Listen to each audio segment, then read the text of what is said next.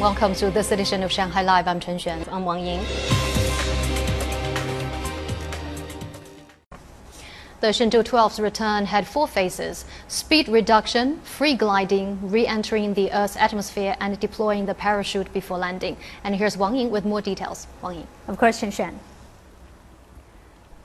When a spacecraft leaves orbit and re enters the atmosphere, it temporarily loses communication with mission control. And expert said a new predictive control plan greatly enhanced the safety of the astronauts during this blackout period. We used a new self adaptive method that allowed the spacecraft to identify its surroundings during the blackout period when returning to Earth.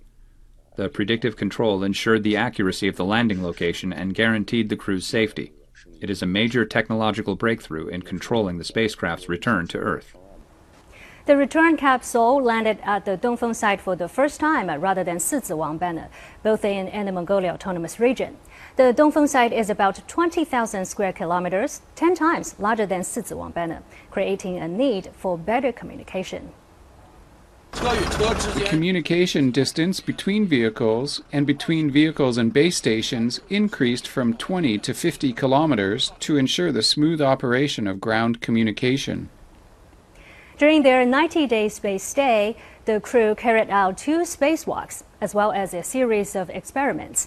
They tested key technologies for the construction and operation of the space station, long term stays for astronauts, and in orbit maintenance. They also set a new record for the longest space stay by Chinese astronauts.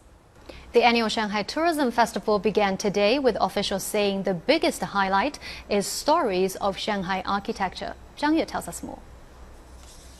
A 24 hour live stream called Stories of Shanghai Architecture started at 9 p.m. last night.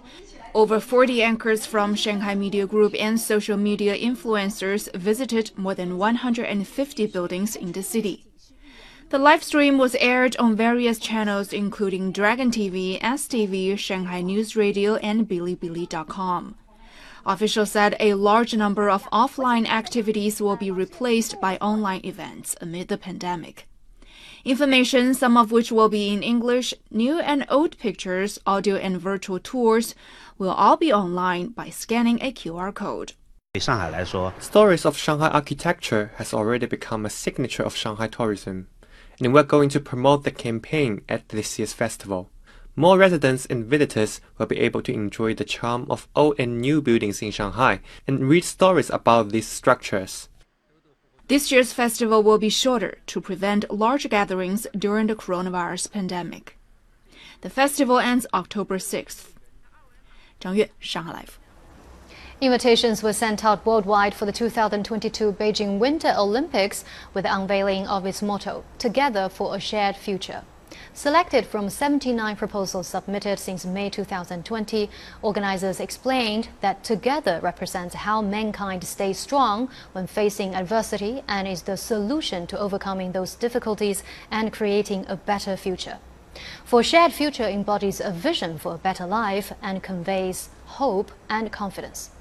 The Winter Games will run between February 4th and 20th, with the Winter Paralympics taking place between March 4th and 13th. Russian President Vladimir Putin has accepted China's invitation to attend the Beijing Winter Olympic Games in February 2022, according to Russian Foreign Minister Sergei Lavrov. The announcement was made yesterday in the Tajik capital of Dushanbe.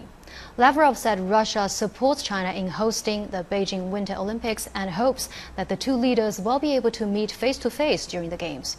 He also said that Chinese and Russian athletes will be a perfect example of friendly competition and perform to the best of their abilities.